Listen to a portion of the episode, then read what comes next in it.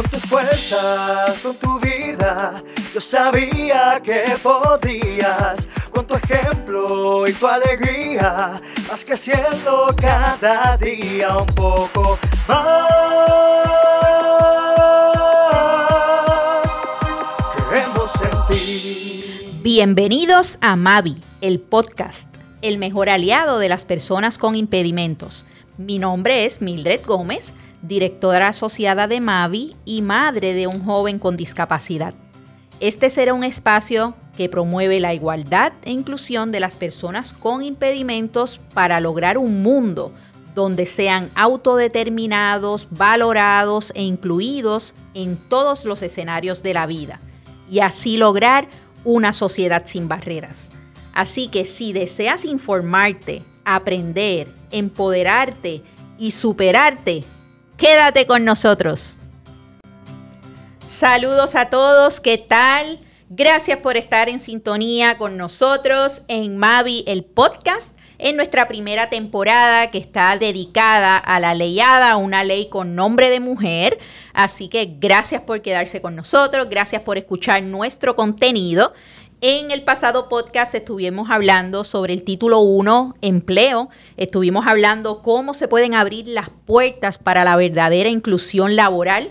Eh, señalando que la leyada cubre a las personas con discapacidades en los procesos laborales y en los procesos laborales cuando hablamos de este asunto en particular hablamos de todas las áreas y todas las etapas del proceso laboral desde entrevistas, contrataciones y eventualmente cuando la persona esté ya contratada para trabajar en esa empresa. Así que durante el día de hoy tenemos un tema súper interesante y vamos a hacer un recorrido, escuchándonos aquí a través de estos micrófonos, sobre un día cotidiano de trabajo con una persona con discapacidad. Nosotros los que no tenemos discapacidades significativas podemos tomar el asunto de empleo de una manera muy cotidiana y muy normal, desde cómo nos levantamos, cómo vamos a nuestro trabajo, cómo llegamos, pero ¿se han preguntado ustedes en algún momento una persona con discapacidad cómo pasa un día de trabajo y cuán fácil o difícil se le hace poder ser contratado en una empresa y poder dar a, darle a esa empresa lo mejor de él. Así que hoy en este día tenemos un invitado muy especial, Wilfredo Figueroa, al que le, le, doy una gran bienvenida. Wilfredo, gracias por aceptar nuestra invitación. A la orden, a la orden. Un placer estar aquí con ustedes. Y Wilfredo Figueroa es un empleado de MAVI, Movimiento para el Alcance de Vida Independiente, de nuestra oficina de San Juan. Y quería preguntarle, Wilfredo, ¿cuánto tiempo llevas trabajando en esta empresa? ¿Cuánto tiempo llevas trabajando en MAVI? ¿Y qué haces? ¿Cuál es, cuál es tu posición aquí en MAVI? Pues mira, prácticamente yo llevo aproximadamente 10 años ya trabajando, de, de 9 a 10 años aproximadamente. Este, y pues la función mía acá estoy como técnico de programa de vida independiente y entre las funciones, ¿verdad?, que estoy realizando, pues eh, doy adiestramientos de orientación de movilidad para personas de condición visual, eh, asistencia tecnológica con el uso de los teléfonos inteligentes, ya sea plataforma Android o eh, iOS, y también con este, el uso de computadoras, ¿verdad?, con lectores de pantalla como lo que es el programa NVDA o JAWS, este, y se, se están trabajando, ¿verdad?, esta, esta dirección para que ellos tengan ese control en, en lo que es el equipo y pues se sientan también, ¿verdad? Este, en todo este, en este tiempo, en este periodo virtual así, este, porque tienen el acceso también, igual que otras personas también en ese proceso. Excelente, Wilfredo. Y yo quería que Wilfredo nos cuente un poquito, porque Wilfredo es una persona, habíamos hablado en nuestro podcast, en uno de los podcasts anteriores, lo que era una persona con discapacidad y hablábamos y le decíamos a nuestra audiencia, a las personas que nos escuchan a través de este espacio, que una persona con discapacidad es una persona que tiene una condición física o mental y que esa condición afecta una o más áreas de su diario vivir. En el caso de Wilfredo, Wilfredo no nace con una discapacidad, Wilfredo adquiere una discapacidad. ¿Puedes hablarnos brevemente, ¿verdad? Para que nuestros amigos puedan entender, ¿verdad? Un poquito más tu trabajo y los retos que tienes a diario y tus logros en el escenario laboral. Eh, ¿Cuál es tu discapacidad y cómo te afecta en tu vida diaria? Pues mira, prácticamente ¿verdad? lo que es mi discapacidad es la condición visual. Eh, yo soy ciego total de ambos ojos. Y prácticamente el, el periodo que llevo, ¿verdad? De estar siendo ciego, pues es aproximadamente también ya como 16 años, este, desde que me diagnosticaron con la condición visual. Eh, y pues para ese tiempo pues laboraba en, otros escenarios, ¿verdad? De, este, de trabajo en el cual eh, me había afectado y tuve que estar por un periodo de, de lo que es el long term disability, esperando por un acomodo razonable también, que tiene que ver con esto de la leyada, ¿verdad? Este, y pues la, la, parte de, la información, ¿verdad?, que reciben en, diferentes lugares este, patronales para poder ayudar a una persona que, que esté en este proceso también, este, tratando de, insertarse nuevamente o ver qué es lo que va a realizar. Este, y pues eh, prácticamente eso.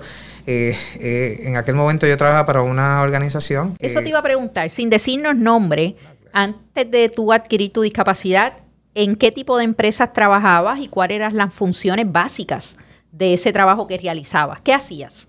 Pues yo prácticamente estaba como teller en un, en un banco. Y, entonces las funciones que estaba realizando pues era pues trabajar con el dinero, este, también preparar lo que eran las solicitudes de remesa de dinero, eh, transacciones, ¿verdad? Este, lo que eran bancarias, este, cheques, cambio de cheques, este, cambio pues, de, las monedas, todo este pago de, diferentes facturas, ¿verdad? Eh, trabajos generales, ¿verdad? En esa dirección. Este, prácticamente eh, las funciones que, que, estaba en ese momento, eh, antes de perder la vista, fue también aprendiendo del área en la cual era del área de operaciones, porque también pues quería seguir creciendo la compañía, pero ahí fue que me pasó lo de la vista y pues todo esto se tuvo que ver detenido en ese momento, en ese periodo. Ok, así que tú hacías muchas funciones. En ese trabajo que tenías antes de adquirir tu discapacidad, tú no requerías ningún tipo de acomodo razonable, tú tenías una vida normal, te levantabas, hacías tu rutina diaria y llegabas al trabajo. Correcto, sí. Eso es así.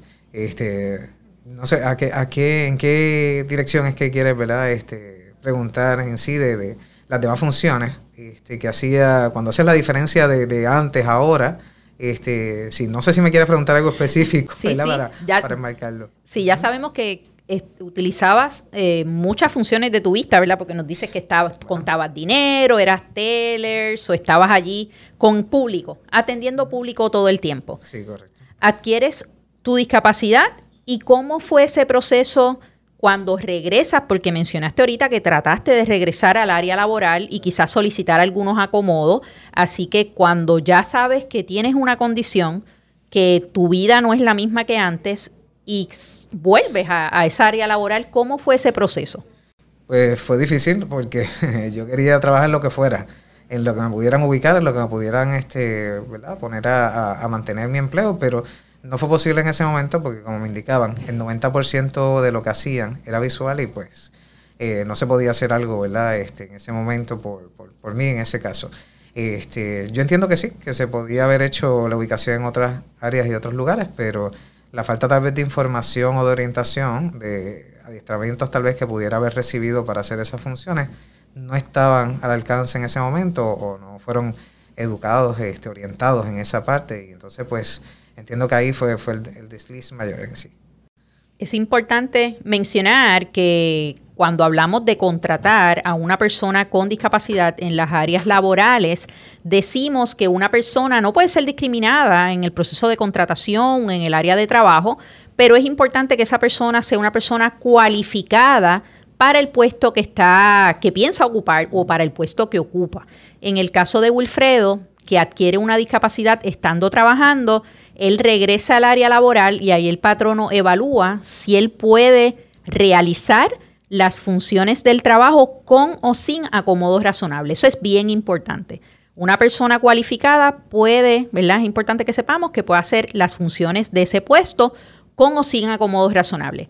Will nos menciona que, que el patrono, ¿verdad? No está obligado, si, si él no puede cumplir con esas funciones esenciales del puesto, el patrono si tiene otra posición que la persona pueda este, cubrir o esté cualificada para ello, pudiera moverlo a esa área, pero si no la tiene, no está obligado a continuar con ese empleado. Wilfredo nos menciona que eh, trataron, pero te mencionaron que no, pero sí tú pensabas que a lo mejor podías hacer o habían otras posiciones que tú pudieras ocupar. Sí, exacto. Y es como bien dice, ¿verdad? Yo digo que esto es de, de parte y parte porque también uno tiene que conocer esa parte de los derechos este, que tiene también el patrono, que yo desconocía también en un momento dado. Este, que no es necesariamente como que te tienen que ubicar en un área, es más bien la disponibilidad de acuerdo a lo que te contrataron, eh, de acuerdo a los factores mismos que estabas eh, este, explicando, ¿verdad? Y yo digo que esto, la persona que tiene impedimento también tiene que conocer esa, esa parte, ¿verdad? De la responsabilidad, los derechos, para que también este, uno no vaya a, a abogar por un derecho que tal vez no, no, intentaron trabajar, pero no corresponde, ¿verdad? En ese, en ese momento. Y Wilfredo, cuéntanos un poquito cómo tú comparas ¿verdad? Sabemos que a pesar de que uno está en una empresa, uno está en una organización haciendo unas funciones y haciendo unos labor, unas labores, los compañeros, esos escenarios laborales son bien importantes, porque uno está ocho horas en un empleo, quizás un poco más, ¿verdad? Cuando comparamos con las horas de almuerzo y, en la llegada y en la salida, ¿Cómo tú veías las personas con discapacidad? Quizás antes las contemplabas, contemplabas ese asunto. ¿Tenías compañeros con alguna discapacidad o no? Mira, no tenía compañeros con alguna discapacidad. Este, sí trabajaba con personas que tenía que atender, pero nunca tal vez me había puesto en la posición, siéndote bien honesto, en la posición de ellos. Este, me había enfocado en la parte que me, me, tocaba, me correspondía, siempre con educación, con respeto, pero nunca me visualicé ¿verdad? estando en una de esas... De esas de esos momentos, tal vez, y incluso los que ellos necesitaban, tal vez que, que uno pudiera tener mayor empatía, ¿verdad? En ese sentido. Eh, y, pues yo digo que, que todo esto nos, nos viene, nos venimos a, percatarnos, ¿verdad? Una vez estamos en, en, la situación en la que nosotros también le estamos enfrentando, un familiar también de nosotros. Así que es bien diferente, ambas perspectivas, es bien diferente. Es bien diferente. Ahora estás tras que adquiriste una, discapacidad, ahora eres parte de la población, también en tu lugar de trabajo hay muchas personas a tu alrededor que tienen una discapacidad. Compárame un poquito, ¿verdad? Si, si pudieras hacer una comparativa de cómo tú te sentiste en el momento en que tú fuiste a ese banco y te dijeron, ¿sabes qué? Hiciste un buen trabajo, pero no puedo acomodarte en ningún lugar y sentiste quizás algún alguna actitud diferente, ¿verdad? Aún pudiera ser de tus supervisores, de tus empleados. ¿Y cómo te sentiste cuando finalmente pudiste adquirir tu primer trabajo luego de tu discapacidad? No sé si habías trabajado en algún lugar antes de trabajar aquí en Mavi. Sí, mira, había trabajado en diferentes ¿verdad? escenarios de trabajo anteriormente, incluso al banco también, había trabajado en, un restaurante también. Este, y sí, la, la, comunicación con los compañeros y todo esto, eh, no te miento, varió después que yo perdí la vista. Este, en ese momento, pues, uno veía la dinámica de, antes, del llamar, de, del constantemente tal vez estar ahí presentes, pero después de uno perder la vista, como que no. Este, y pasó, pues, pasó con, con varias de las, de las amistades que tenía en ese entonces. Este, yo digo que en ese momento es que uno sabe quiénes son los que son verdaderos amigos y los que fueron compañeros nada más de trabajo, ¿verdad? porque se mantiene entonces la comunicación con los que verdaderamente estaban ahí y, estaban ahí para la disposición de, uno también, lo que fuera a necesitar. Este, y mantener la comunicación, pues no solamente es que uno necesite, sino mantener la comunicación. Este, y pues eh, en ese cambio sí lo pude ver bastante marcado eh, en esos escenarios. Eh, como te decía anteriormente, antes de entrar en el banco, pues sí, trabajaba en un, en un restaurante, trabajé también en servicio al cliente, este, haciendo telemarketing. O sea que siempre he estado como que expuesto a lo que es el servicio al cliente, el servicio a, las personas. y por eso nunca, ¿verdad? He tenido como que esa, esa dificultad con, hablar con las personas, tal vez. Pero el trato sí de compañeros al ver la diferencia, como que eso pues también fue un área que como que golpeó un poco, ¿verdad? En ese entonces cuando, cuando estaba con la pérdida de visión. Así que eh, viste un trato diferente, viste que quizás este un rechazo de esas personas que eran tus compañeros, que quizás hacías un montón de actividades con ellos a diario y una vez adquiriste tu discapacidad, viste que se alejaron de ti. Sí, sí, sí, este es la realidad del caso, que, que sí, se ve hasta cierto punto cierto rechazo de manera este, indirecta, porque es, es como una manera, ¿verdad? Como digo yo, indirecta, pero, pero uno la siente, uno la percibe. Este, eh, tal vez eh, en, otro momento pues no, no, hubiera hecho como que tanto caso a, a esas cosas, pero también el tiempo de uno no estar invirtiendo el tiempo en otras, en otras cosas, en ese momento ya yo no estaba trabajando, este, pues uno como lo, lo ve más marcado todavía. Es, es la, la, la, realidad del asunto, ¿verdad? Que uno cuando no está invirtiendo su tiempo en alguna otra área y, y ves este cambio tan radical, pues entonces tú lo sientes más como persona, te, lo, te afecta más en ese sentido. Ok, así que increíble, ¿verdad? Que uno tenga unos compañeros de trabajo y, es interesante escuchar estas historias, son historias reales de cómo, porque siempre hablamos y, y muchas veces las personas piensan que no pueden adquirir una discapacidad. Yo siempre digo que lo único que usted necesita para adquirir una discapacidad es no tenerla. Porque nosotros podemos o nacer con una discapacidad o adquirir una discapacidad por una situación médica, por un accidente, y vemos historias a diario en el periódico, en las noticias de personas que adquieren discapacidades debido a accidentes, pero es un asunto bien chocante que el área de empleo es una de las áreas básicas para una persona poder vivir, es una área básica de vida independiente y todos los rechazos y todas las situaciones y los percances que puede pasar una persona con discapacidad en su área laboral. Así que luego de eso, Wilfredo, ahora, Wilfredo que ya lleva 10 años en esta en este camino nuestro de la discapacidad. lleva 10 años. Eh, ¿Cómo es un día cotidiano de Wilfredo? Porque yo sé que, que, tú has hecho algunos documentales y lo hemos visto, pero ¿cómo es una vida cotidiana? ¿Cómo Wilfredo antes quizás se levantaba, se vestía, se montaba en su carro y llegaba a ese banco a trabajar? ¿Y cómo Wilfredo llega hoy? ¿Cuál es ese proceso para llegar aquí a Mavi a trabajar? Yo te diría que, que prácticamente sigue siendo lo mismo. Lo único que cambia es que no vivo ahora, pero, tú sabes, prácticamente me levanto igual, ¿verdad? Prepararme, este, preparar si tengo que, que bregar con algo, o sea, confección de alimentos por la mañana, o sea, eh, cocinar algo que me vaya a llevar de almuerzo, eh, el aseo, ¿verdad? El aseo personal. O sea, to, todos estos factores siguen siendo prácticamente parte de la rutina diaria. Este, claro está, yo tengo un nene que ahora mismo pues tiene 17 años, este, y tengo mi esposa, este, tengo mi familia, ¿verdad? Mi núcleo familiar, los que se han añadido son las mascotas, que entonces ahí por las mañanas hay que bregar con ellos también, así que... Otro miembro de la esos familia. Son, sí, eso es así, eso es otro miembro más de la familia, así que esa es la parte, ¿verdad? Como que interesante en las mañanas también, este, y cuando uno llega por las tardes.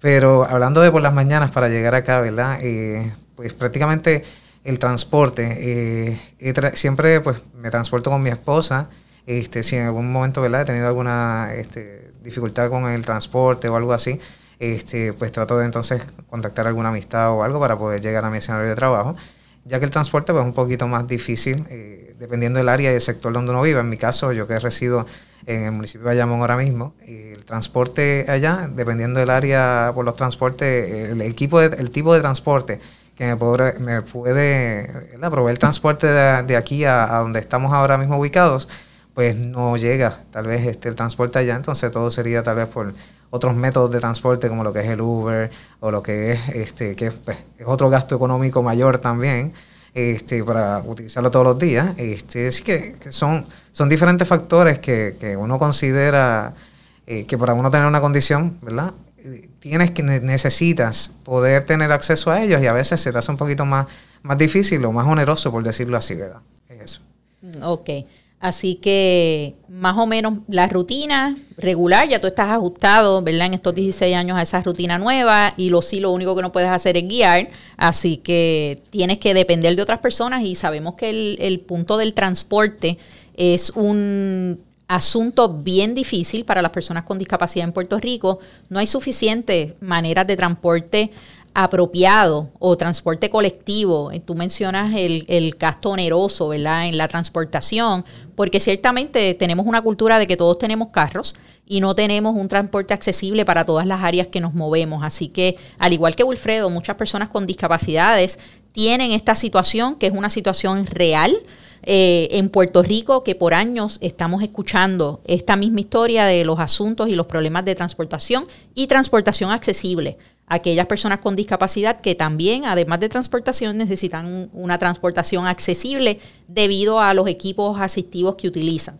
Así que, Wilfredo, quiero que me hables un poquito porque la ley ADA habla de una persona cualificada, una persona con discapacidad. Hablamos que la ley ADA cubre a una persona con discapacidad, hablamos de persona cualificada para empleo y hablamos que el título 1 habla de todas las protecciones que tiene esa persona con discapacidad en su área laboral.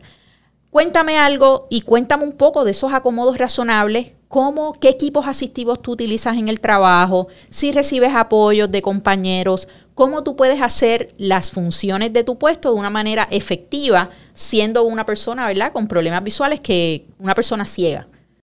Este, pues mira, eh, es interesante, ¿verdad?, que hoy en día pues se utiliza mucho la tecnología para poder este, hacer este el alcance a, lo que son las funciones, ya sea informes, ya sea este, documentos preparativos que haya que hacer, documentos, ¿verdad? Que haya que enviar. Eh, todo esto pues se trabaja por medio de, lectores de pantalla, en mi caso, ¿verdad? Todos los programas que se utilizan son dirigidos en lectores de pantalla desde el equipo móvil, desde la computadora, eh, y es lo que me, ayuda, ¿verdad? En ese proceso de poder cumplir eh, en lo que son ciertas funciones este, que, van en relaciones directas con lo que son las tareas que yo tengo asignadas. Este, también eh, se solicitó también en un momento dado lo que es la, asistencia voluntaria para poder este, trabajar con lo que son los documentos físicos, que ahí pues las aplicaciones no, no ayudaban tanto en ese, en ese momento. Eh, lo que era firmar, lo que es este, leer algún documento que está en manuscrito, eh, porque la realidad del caso es que pues, las aplicaciones, por más al día que esté, que pueda leer un documento que esté en un texto que sea escrito como si fuera un typing, ¿verdad? De, un texto como de maquinilla, que una aplicación tal vez sí te lo puede leer, pero ya cuando entran en el manuscrito, pues entonces ahí te puede variar lo que está escrito ahí en el documento. Eh, y para evitar eso, ¿verdad? Pues sí, se necesita una persona que, que sea una persona que esté, que esté ahí, ¿verdad? Presente, presente, que te pueda clarificar, que tú le puedas hacer preguntas y entonces ahí te pueda entonces asistir. Y en eso, pues sí, se ha podido trabajar este, también con lo que son voluntarios acá en en lo que es en Mavi aquí, ¿verdad? Como parte de esos acomodos razonables.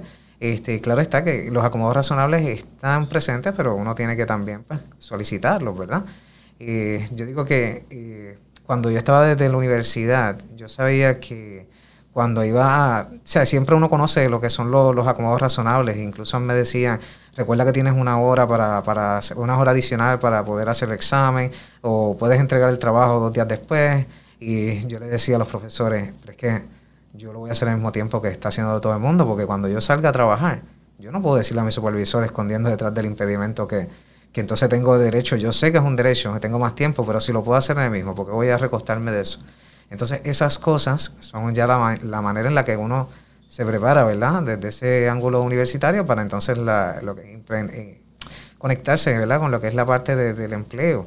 Este, yo digo, si desde allá no lo estamos haciendo, pues entonces acá se nos va a ser mucho más difícil adaptarnos cuando tenemos que competir con otra gente que no tienen impedimento en sí y van a pedir tal vez menos acomodos para poder hacerlo o cumplir con lo que tienen que, lograr, ¿verdad? Y yo creo que eso es bien importante que lo tengamos nosotros presente cuando tenemos una condición o que hemos adquirido una condición, como fue mi caso. Así que, Wilfredo, mencionabas que tiene varios acomodos razonables, pero que cuando estuviste en la universidad, tú dijiste, no, yo no me voy a recostar detrás de mi impedimento y yo me voy a esforzar para poder utilizar esos acomodos quizás de una manera mínima, en el caso de que eran tiempo adicional, según nos mencionas, para los exámenes. Pero mencionaste unos cuantos equipos y quiero saber para esas personas que nos escuchan, que quizás tienen una condición visual y tienen miedo de poder entrar al área laboral, específicamente ahora en estos tiempos de COVID, en los tiempos tecnológicos, en tiempos de trabajo remoto. Mencionaste NVDA, que es una de las plataformas o que utilizas. Háblame un poquito de esos equipos tecnológicos que usas en tu área laboral. Eh, a, a breve resumen, ¿qué es lo que hacen? ¿Cuál es el equipo que utilizas y qué te facilita? En tu, en tu desempeño diario como empleado? Mira, el NVDA es un programa, es un lector de pantalla, pero es libre de costo. Lo que da es como un donativo sugerido y es hace el 95% de lo que hace JOS, que es un lector de pantalla que es pues más sofisticado, es más que conocen este, las personas que tienen condición visual, pero vale casi dos mil dólares. Así que estamos poniendo un programa que eh, prácticamente vale dos mil dólares versus otro que, que, que, es libre de costo, ¿verdad? Este, y hace eh, mucho más, tal vez diría yo, por el feedback auditivo, este, entre entrar en el área de Word, eh, hacer PowerPoints, eh, acceder al Internet, Excel, en todas las áreas que cualquiera entraría en la computadora para poder ejercer cualquier función este, de empleo en esas, en, esa, en esas aplicaciones.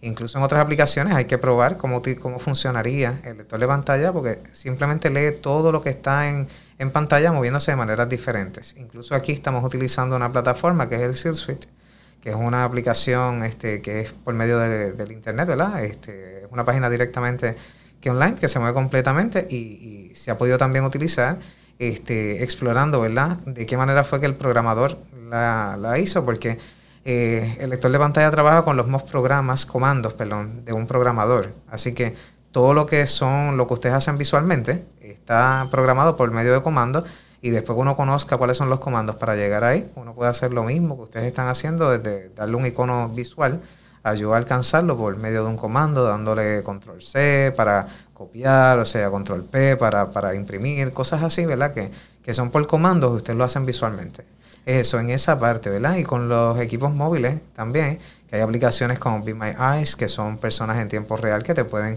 ayudar a leer, a conseguir algo que necesites, este, desde aplicaciones como See and I, que también te puede leer un documento, te puede, ahora lo actualizaron, que ahora puede leer manuscritos. ¿Y esas son este, libres de costos, Wilfredo? Sí, esas aplicaciones son libres de costo también, lo que es Be My Eyes y See and I, y TapTapSee también, que te identifica desde colores, este, la ropa también, que yo la utilizo en el diario. Me preguntabas cómo era el día a día, fíjate, y se me olvidó comentarte que sí, eh, las aplicaciones también las puedo utilizar cuando mi esposa está ocupada o algo así, o yo quiero hacerlo porque estoy solo en la casa y quiero avanzar, pues puedo verificar la ropa, el color, lo que me estoy poniendo, ¿verdad? Para ver si combina o no.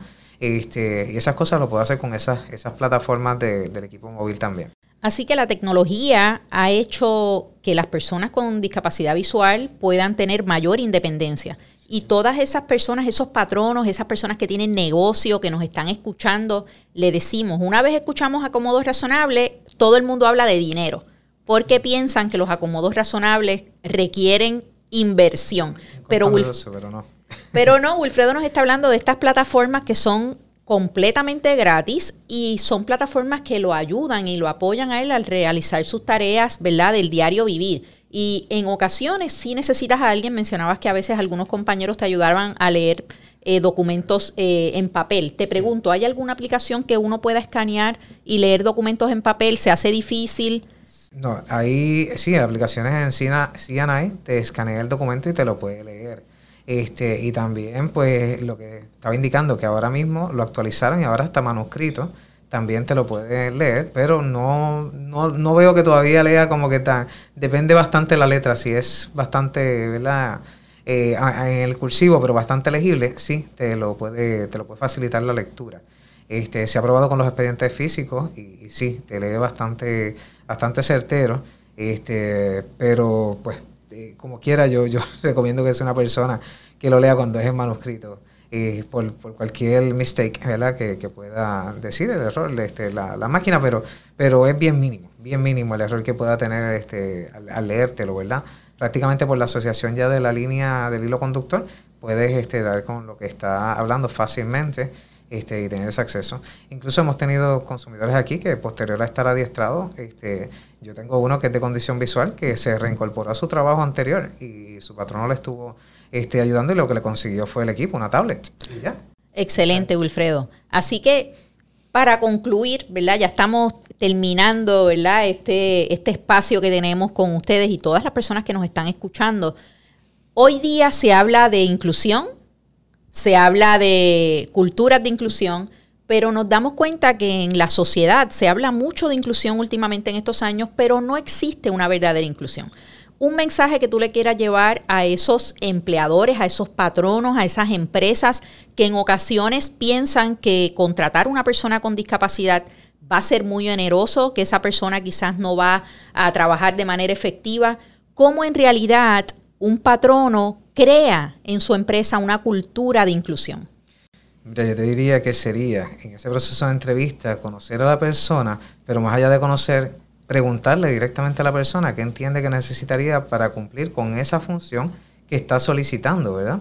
Este, si es que necesitara algo, porque a veces asumimos eh, que necesitan algún tipo de, acomodo y a lo mejor la persona no necesita ningún acomodo por su tipo de impedimento simplemente puede cumplir con las funciones que está solicitando y si necesita algo, a lo mejor es algo bien mínimo, que es la diferencia de lo que el patrono piensa automáticamente de, que es muy oneroso tal vez contratar. Este, eh, y pues entiendo que es la, parte educativa, ¿verdad? Y que esa es la parte importante. Yo diría que, que, debemos de educarnos cada vez más en este sentido. eh, de diversidad de condiciones para también pues, saber de qué manera podemos entonces ver qué cosas hay en la actualidad que facilitan la ayuda y el acceso a esa persona con su tipo de discapacidad que pueda tener.